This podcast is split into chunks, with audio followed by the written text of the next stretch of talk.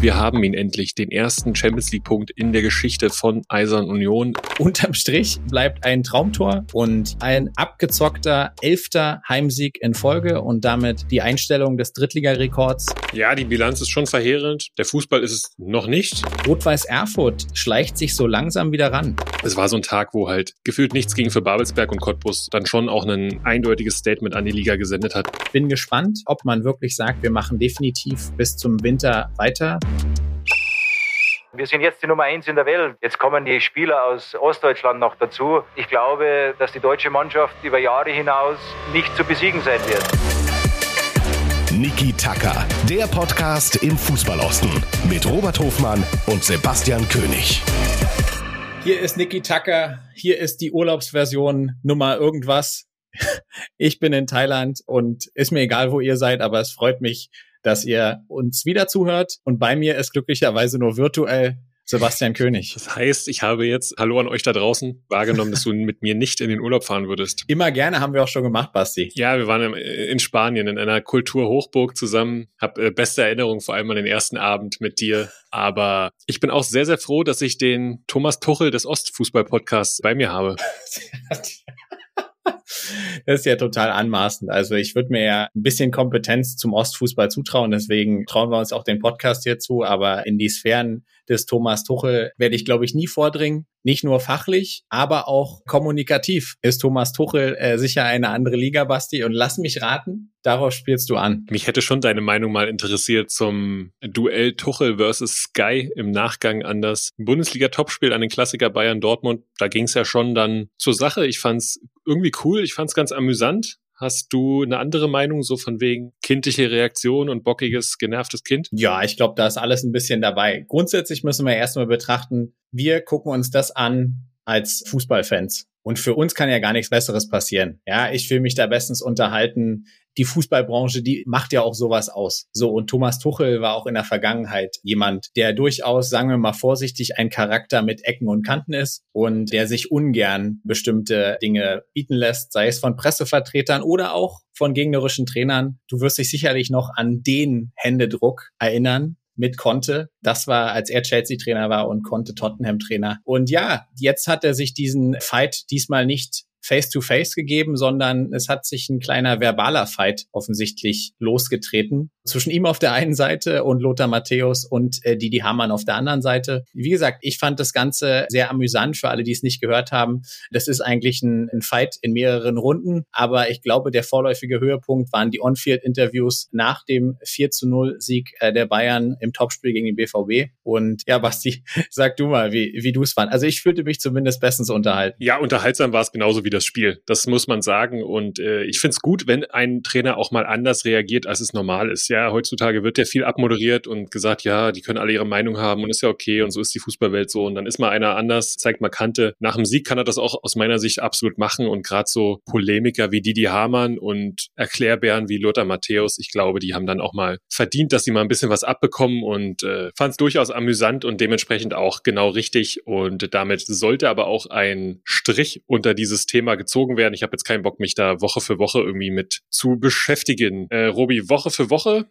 verliert Union Berlin. Ja, wir legen hier jede Woche gefühlt die gleiche äh, Platte auf. Es fühlt sich total verrückt an, weil vor, sagen wir mal, einem halben Jahr um die Zeit haben wir jedes Jahr die gleiche Platte aufgelegt und haben uns verwundert, die Augen gerieben, wie Eisern Union denn weiter durch die Liga fräst und Spiel um Spiel gewinnt, insbesondere die Heimspiele. Und jetzt stehen wir Woche für Woche hier und sind jede Woche einen Ticken ratloser. Und wenn ich nach den Gegentoren, nach einem unfassbaren 0 zu 3 gegen Eintracht Frankfurt, wo Eintracht Frankfurt drei, vielleicht viermal aufs Tor schießt, habe ich auch in sehr ratlose Gesichter bei Union Berlin geblickt. Natürlich greift die Presse das entsprechend auf. Da gibt's die Close-ups von Runert und Fischer selbstverständlich. Das ist normal. Aber jetzt sag mir doch mal dein Take, Basti. Man hat sich danach geäußert, hat gesagt, wir gehen da zusammen durch. Ich habe im Vorhinein schon gesagt, ich würde mir von Union wünschen, dass sie entgegen der üblichen Business-Modelle und Reaktionen agieren. Das tun sie jetzt vorerst. Wie ist denn deine Meinung? Also in der Tat hatte Frankfurt wirklich nur vier Torschüsse. Drei davon waren drin, Union deren zehn, inklusive Lattenkopfball, Riesenchance von Behrens beispielsweise. Also du bist wirklich gerade irgendwie in diesem Momentum, wo gar nichts geht und wo du die Scheiße am Fuß hast In diesen Phasen muss ich erheblich was verändern, aus meiner Sicht. Und da ist der Trainerwechsel eine Option, aber auch einige oder viele Spieler oder System zu wechseln ist eine Option. Ich finde, dass sie vieles schon gemacht haben. Ich will gar keinen Trainerwechsel fordern, um Himmels Willen. Ich glaube, ähm, dass sie auch bis Winter jetzt so durchgehen werden, ist nicht meine Meinung. Ich sage auch nicht, dass das vielleicht die beste Lösung wäre, zumal ich in der letzten Woche, ihr habt sicherlich gehört, auch gesagt habe, wenn am Wochenende verloren wird gegen Frankfurt, dann passiert was. Da habe ich auch fest mit gerechnet, aber es kam dann am Freitag das Interview von Dirk Zingler im Stadionheft an die Öffentlichkeit, wo er sich auch nochmal klar bekennt, Urs Fischer nach der Niederlage auch gesagt hat, hey, wir gehen da zusammen durch. Dementsprechend wird, glaube ich, bis Winter nichts passieren. Wenn wir uns aber die Spiele anschauen, die sie bis Winter haben, das sind in der Bundesliga jetzt Leverkusen, Augsburg und Bayern, puh, fehlt mir auch die Fantasie, wie es besser werden soll. Denn Union ist wieder mehr gelaufen, ist mehr gesprintet, haben eigentlich ein ordentliches Spiel gemacht, aber dann wirklich sang- und klanglos zu Hause zu verlieren, ist, boah, ist schon ein Brett und dementsprechend fehlt mir so ein bisschen die Perspektive. Ja, wenn man auf das Programm guckt, was du angerissen hast, muss man in der Tat auf ein kleines weiteres Köpenicker Wunder hoffen,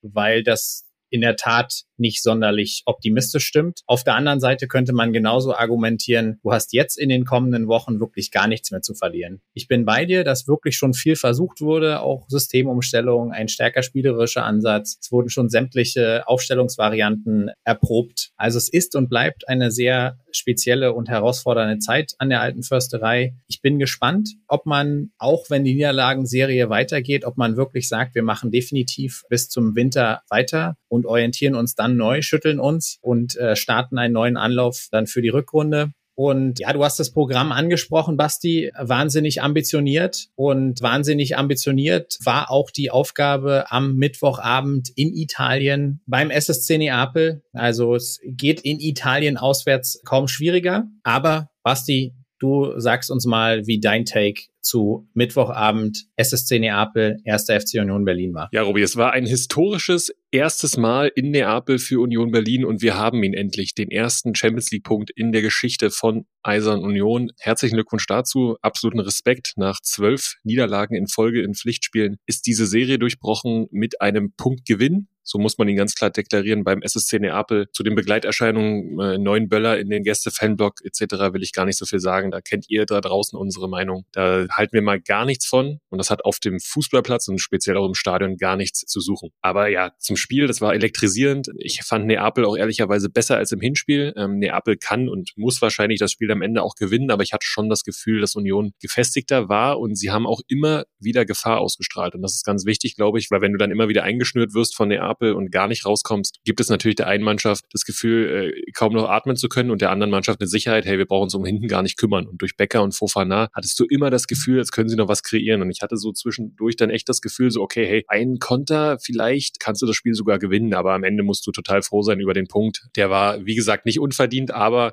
man kann auch schon sagen, Union hatte den Papst der letzten Jahre dann doch wieder in der Tasche, weil äh, Neapel hat da schon die eine oder andere Riesenchance vergeben. Renault hält auch einmal überragend in meinen Augen und damit ist ja auch noch alles möglich in Sachen ja, Euroleague. Denn Sporting Braga hat drei Punkte nach vier Spielen. Wenn man jetzt davon ausgeht, dass wahrscheinlich ähm, Braga dann auch gegen Neapel verlieren wird, kommt es aufs direkte Duell an gegen Braga. Realspiel kann man ausklammern, das ist ein Highlight für sich, aber vielleicht reicht dann ein Sieg in Braga, um tatsächlich europäisch zu überwintern. Und daran war ja auch nach den ersten drei Spielen und dieser Serie gar nicht zu denken. Was steht vor uns? Ich hatte es vorhin schon angedeutet. Sonntag 15.30 Uhr bei Bayer Leverkusen beim aktuellen Bundesliga-Tabellenführer. Es wäre so, naja, vielleicht und ausgerechnet jetzt und vielleicht wäre was möglich. Aber dennoch haben wir einen extremen Qualitätsunterschied aktuell zwischen Bayern 0 für Leverkusen und Union Berlin. Aber wir sind gespannt, was am Sonntag in der Bayer Arena passiert.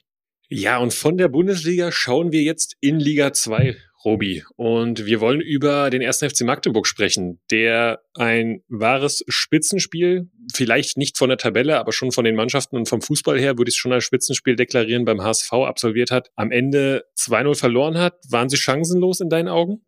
Ja, waren sie chancenlos. Unter, unterm Strich dann irgendwo schon. Ja, äh, natürlich ähm, kann man über Torreihenfolge sprechen. Man kann auch darüber sprechen, ob dann die rote Karte von El Fadli am Ende des Tages dann nochmal der Entscheidung entscheidende Genickbruch war. Aber ich hatte es ja im Vorhinein auch verglichen mit den Partien in den explizit in der Vorsaison. Wo sie, wenn ich mich richtig entsinne, sogar zweimal in HSV geschlagen haben. Damit ähm, hatte dieser erste FC Magdeburg leider gar nichts zu tun. Das muss man leider so anerkennen. Und auch vorher habe ich gesagt, dass der HSV aktuell keine Übermannschaft ist. Auch da das muss man ein bisschen relativieren, wenn du dir die Heimbilanz des HSV anguckst. Nichtsdestotrotz, die Bilanz der letzten Wochen ist ehrlicherweise verheerend. Ich glaube, so weit müssen wir schon gehen beim ersten FCM. Ja, die Bilanz ist schon verheerend. Der Fußball ist es noch nicht. Auch ballbesitztechnisch war das Spiel wieder sehr, sehr ausgeglichen. Du hast gesagt, El Fadli rote Karte. Ausgerechnet will man meinen, denn treue Niki-Taka-Anhänger wissen oder können sich sicherlich an den Sommer erinnern, dass der HSV stark gebuhlt hat um Daniel El Fadli, der aber dann beim FCM geblieben ist.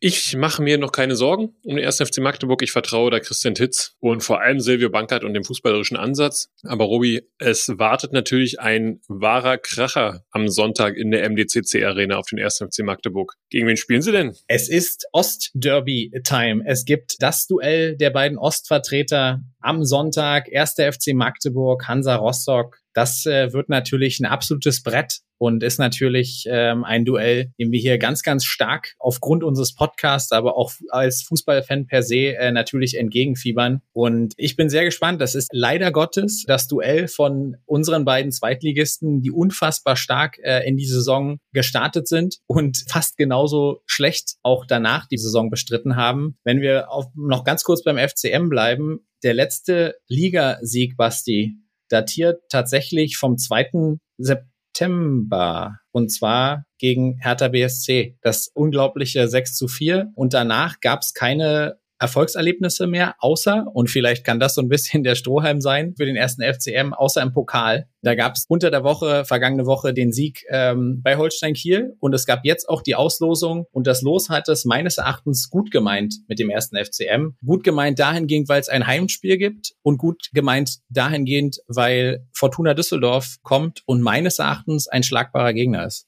Und jetzt du. Also für den ersten FC Magdeburg ist jeder Gegner schlagbar. Gerade zu Hause in dieser Arena. Fortuna Düsseldorf spielt eine super Serie, aber da ist auf jeden Fall mehr drin für den ersten FCM und dass sie zu Hause Düsseldorf schlagen können, darüber brauchen wir uns nicht unterhalten. Ich möchte nochmal den Ausblick gemeinsam mit euch wagen auf Hansa Rostock am Sonntag. Mit Hansa Rostock empfängt man eine Mannschaft, die aus meiner Sicht schon in einem Abwärtstrend gefangen ist. Auch die Nullnummer gegen Hertha war zwar aus meiner Sicht ähm, eine stabilere Leistung, vor allem auch in der Viererkette, mit der sie agiert haben. Hertha hatte größere Chancen, das verraten auch die XG-Werte von 2,0 zu 0,6 zugunsten der Berliner. Es war trotzdem wichtig, zu Null zu spielen. Gerade mit diesem Thema äh, der späten Gegentore war das jetzt wichtig für den FC Hansa. Ich glaube aber, und das werde ich auch beim MDR-Tippspiel so eingeben, dass Magdeburg mal wieder siegen wird. Und das wird der Kogge nicht wirklich helfen, um da unten rauszukommen. Ja, allen Hansa-Fans da draußen sei aber zumindest auch gesagt, dass du am Wochenende davor getippt hast, dass Hertha gewinnt gegen Hansa, was nicht der Fall war. Deswegen äh, dürfen alle Hansa-Fans da draußen durchaus noch optimistisch bleiben, dass du dich an der Stelle vertippst.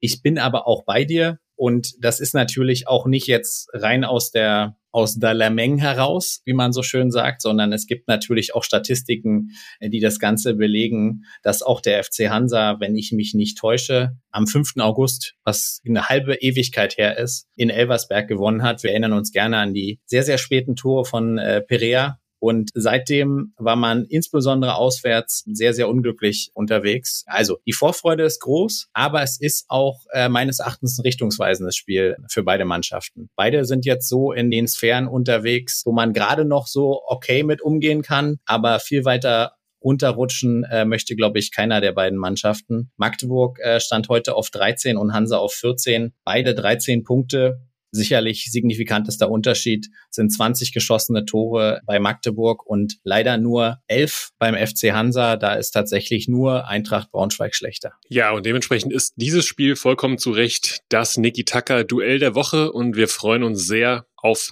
den sonntäglichen Anstoß um 13.30 Uhr.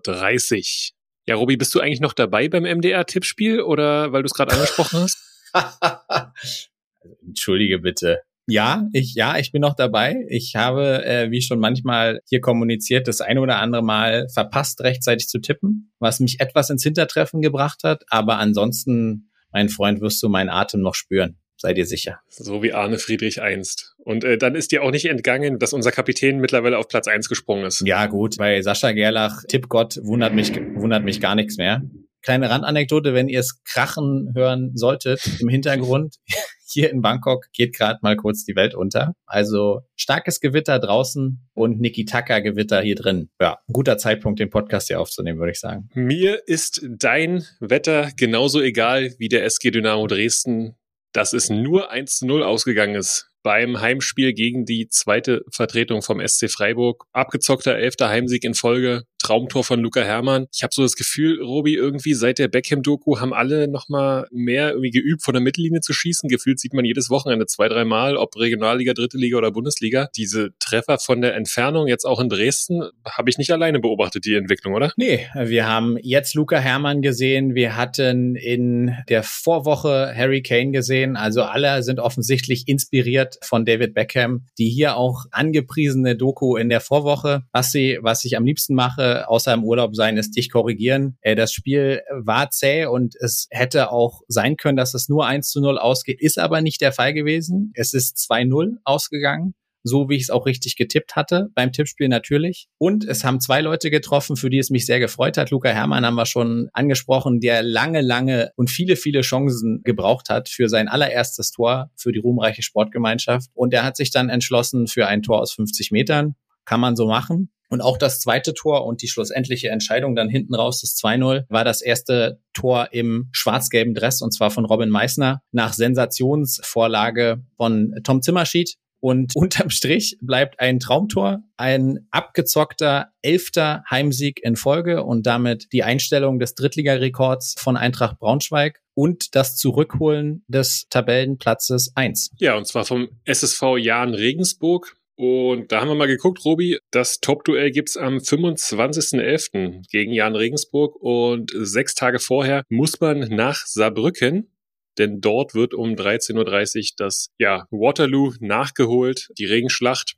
dann beim Bayern-Bezwinger. Ja, knackiges Programm. Also Ende November wissen wir dann wirklich mehr, wo auch Dynamo steht. Robi, es gab zwei Elfmeterszenen, wo der Freiburger Trainer unbedingt auch einen Elfmeter gefordert hat und mit dem Schiedsrichter haderte. Wie fällt deine Einschätzung zu diesen beiden Szenen ein? Ja, zunächst mal möchte ich noch sagen, dass Freiburg 2 einen sehr, sehr starken äh, Auftritt hingelegt hat. Also Freiburg 2 ist deutlich besser aufgetreten, als man vom Tabellenplatz hätte vermuten können. Und sie hätten sich wahrscheinlich sogar unterm Strich einen Punkt verdient gehabt. Das muss man der Fairness Fairness halber einfach mal sagen. Sie sind aber einfach vorne unfassbar ungefährlich. Und ja, es gab zwei strittige Szenen. Einmal ging es um ein V-Spiel von Driljatscha und äh, dann ging es um ein Handspiel von Hermann. Und Driljatscha ist für mich kein Elfmeter. Da ist er mit der Hand zuerst am Ball, kann man sich auch gerne nochmal angucken. Da gibt es natürlich auch wieder unterschiedliche Meinungen. Und äh, den Handelfmeter gegen Luca Hermann, den kann man tatsächlich geben. Zu dem Urteil ist übrigens auch Baba Grafati gekommen, der ja regelmäßig die Schiedsrichter bewertet in der dritten Liga, im Anschluss an das Wochenende dann. Und ich muss dir sagen, es ist mal wieder so eine Phase, wo ich denke, wie schön, dass es kein VR in der dritten Liga gibt, weil wie oft haben wir schon darüber gesprochen, dass einer bevor oder benachteiligt wurde. Es gab dann auch auf Dresdner Seite, ich erinnere mich an das Spiel bei 1860, Dynamo in der Nachspielzeit, keine Elfmeter, spielentscheidende Szene. Ich erinnere mich an ein Gegentor nach einer klaren Abseitsstellung in Essen, spielentscheidende Szene, wo der Linienrichter umknickt. Lange Rede, kurzer Sinn. Und da werfe ich auch gerne hier ein paar Bart ins Phrasenschwein. Es gleicht sich alles über die Saison wieder aus. Das ist mein Take dazu. Den werden wir in den nächsten Wochen überprüfen, Robi.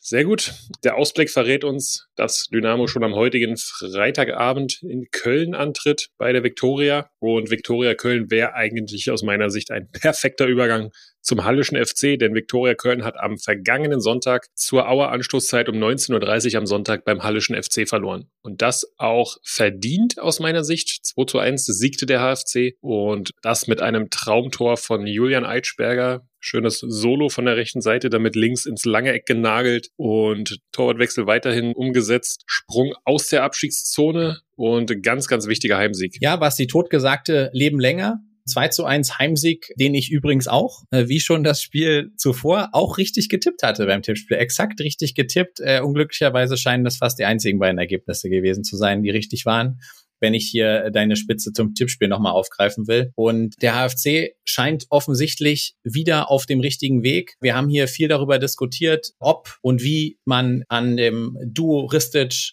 und Sobotzig festhalten sollte. Das hat man getan, hat dann andere Änderungen vorgenommen, unter anderem auf der Torhüterposition. Und Stand jetzt scheint es zu fruchten. Aber Stand jetzt geht es auch zur offensiv stärksten Mannschaft der Liga und das ist immer noch der SC Verl. Und wie offensiv stark diese Mannschaft sein kann, hat zu spüren bekommen der FC Erzgebirge Aue. Ja, und das war in 89 Minuten nämlich aber überhaupt nicht der Fall. Wahnsinn. Da war nichts von der Ferle Offensivstärke absoluter zu sehen. Wahnsinn. Ja, wirklich absoluter Wahnsinn. Aue hatte alles im Griff, führt 1-0, hat gute Chancen auch aufs 2-0, schönes Tor von Marvin Stefaniak. Und in der 89. und 92. Minute verliert sogar Aue dann das Heimspiel, Ferl entführt alle drei Punkte aus dem Erzgebirgsstadion und das war ein extrem bitterer Abend und ja, speziell wenn du dir das erste Gegentor anguckst und äh, die Rolle dann von Tim Dunhoff, wie er den Schuss von Maximilian Wolfram eben nicht blockt und so einer sehr, sehr passiven Haltung. Boah, extrem ärgerlich, extrem bitter und ich glaube, die äh, Verantwortlichen waren extrem angefressen am Freitagabend. Ja, und du sagst es auch vollkommen zu Recht. Ja, das kam wirklich komplett aus der Kalten, aber zeigt eben auch, was so ein Lauf mit einer Mannschaft machen kann und den hat der SC Fair ganz sicher.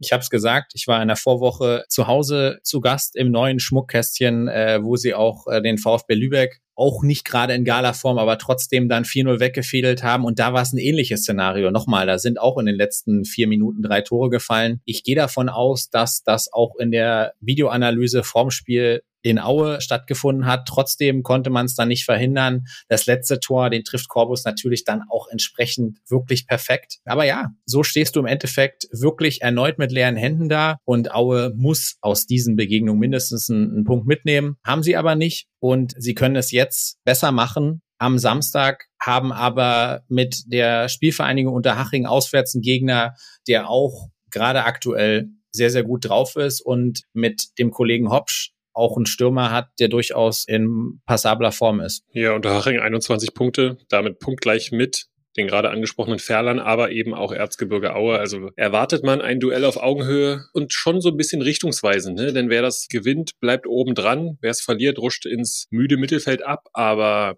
das ist ja sowieso, wenn sich die Drittligatabelle anschaut, unfassbar knapp.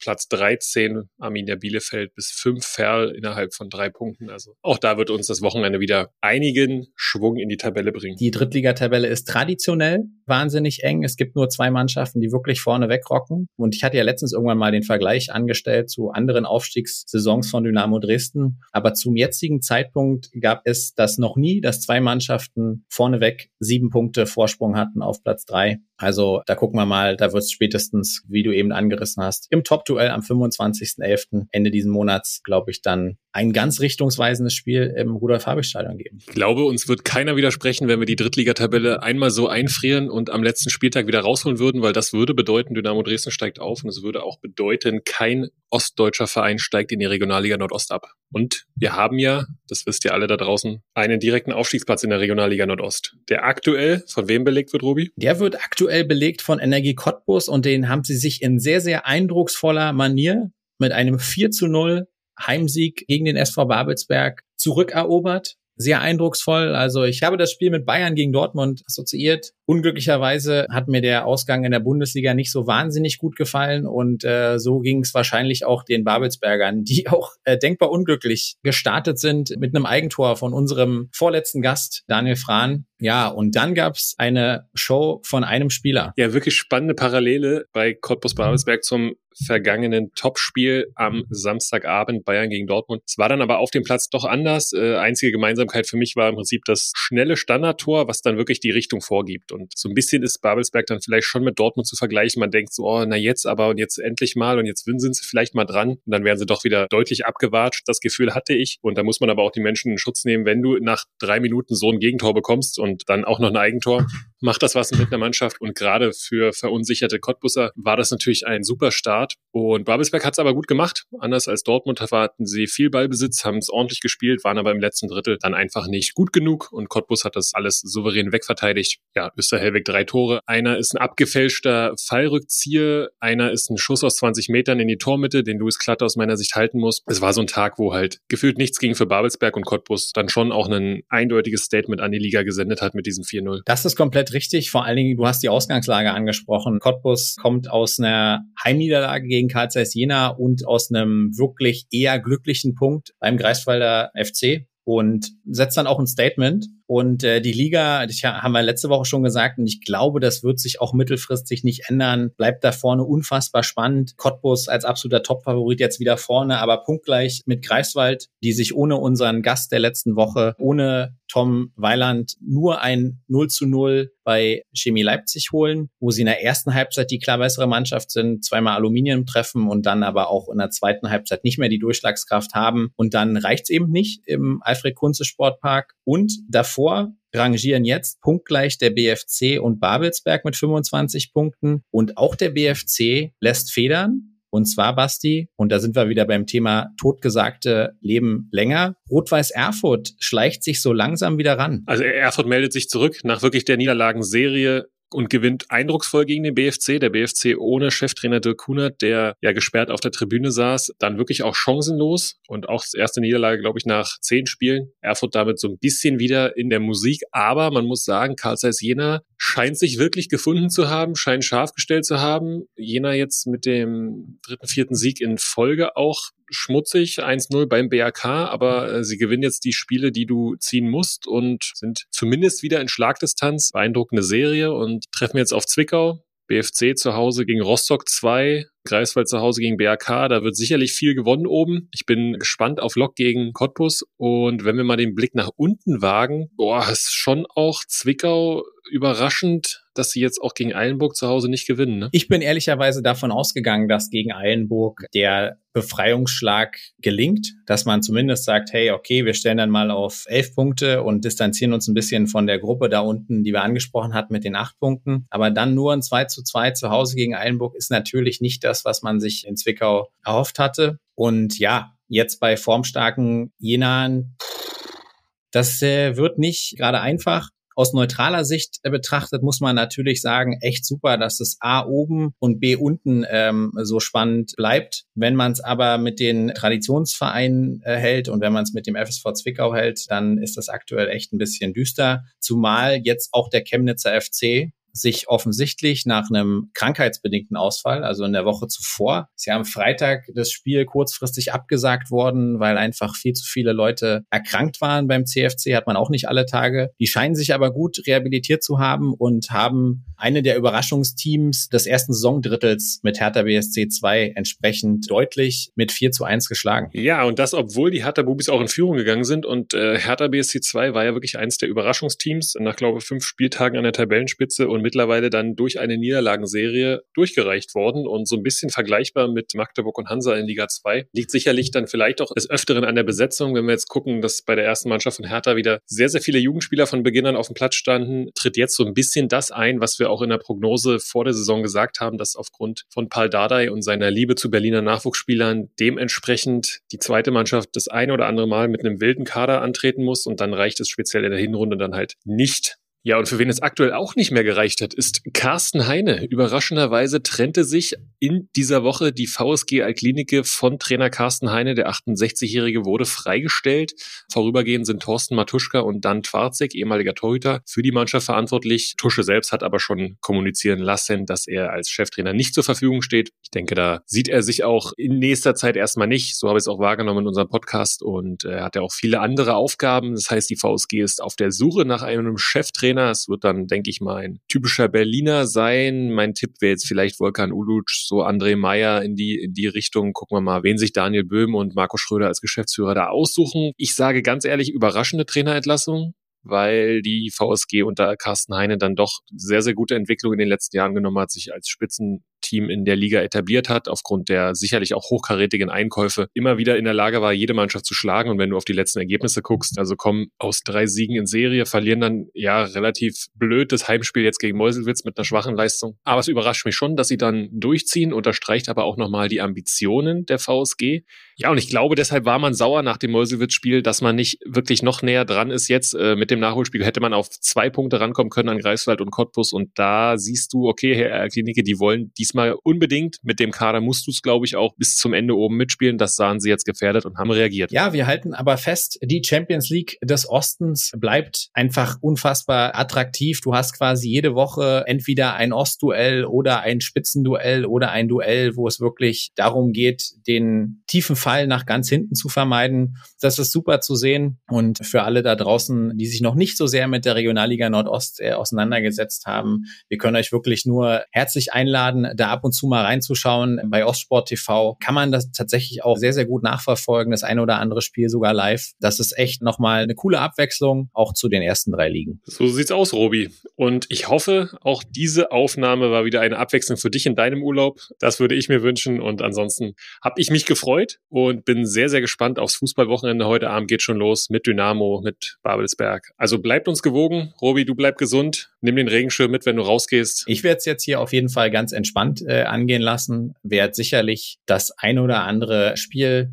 vielleicht vom Tablet äh, verfolgen. Das wird entspannt. Du hast es gesehen, Basti. Der Länderpunkt Thailand, der ist schon längst in den Büchern. Ja, wer hätte nicht gerne Police Tero FC gegen Lampoon Warriors gesehen? Ich kann dir auch sagen, Dinge, die man in Deutschland nicht vermisst, den VAR zum Beispiel, den gibt's ja auch. Aber ansonsten hat es Spaß gemacht. Ja, und wo wir letzte Woche ganz viel Tom Weiland und ganz viel Robert Hofmann hatten, sind wir diese Woche ein bisschen kürzer. Ihr seht uns das sicherlich nach. Aufgrund von Robis Urlaub haben wir aber hoffentlich trotzdem euch ein Potpourri beschert, was euch Spaß gemacht hat, was euch viel Vorfreude und Lust auf das nächste Fußballwochenende macht. Und dementsprechend sagen wir nochmal herzlichen Glückwunsch. Eine historische Folge, denn wir haben alle gemeinsam den ersten Champions League-Punkt von Union Berlin erlebt. Und der Ausblick auf die nächste Woche verrät uns, dass natürlich Robi dann noch unterwegs ist. Ich bin in Leverkusen zur Lizenz, er bin dann beim vielleicht noch Tabellenführer der Bundesliga zu Gast und wir werden uns aber auch von dort dann wieder melden haben ein kleines Spiel in der Pipeline, wo wir dann euch auch so ein bisschen mitnehmen wollen. Darüber gibt's dann aber in der nächsten Woche wahrscheinlich schon mehr. Also in diesem Sinne freuen wir uns, dass ihr zugehört habt bis zum Ende. Bleibt uns gewogen, folgt uns auf den Social-Media-Kanälen, diskutiert mit uns, schreibt uns an. Wir geben auf jeden Fall immer Feedback, sind dankbar für Feedback und in diesem Sinne sportfrei. sportfrei. Niki Tacker, der Podcast im Fußballosten mit Robert Hofmann und Sebastian König.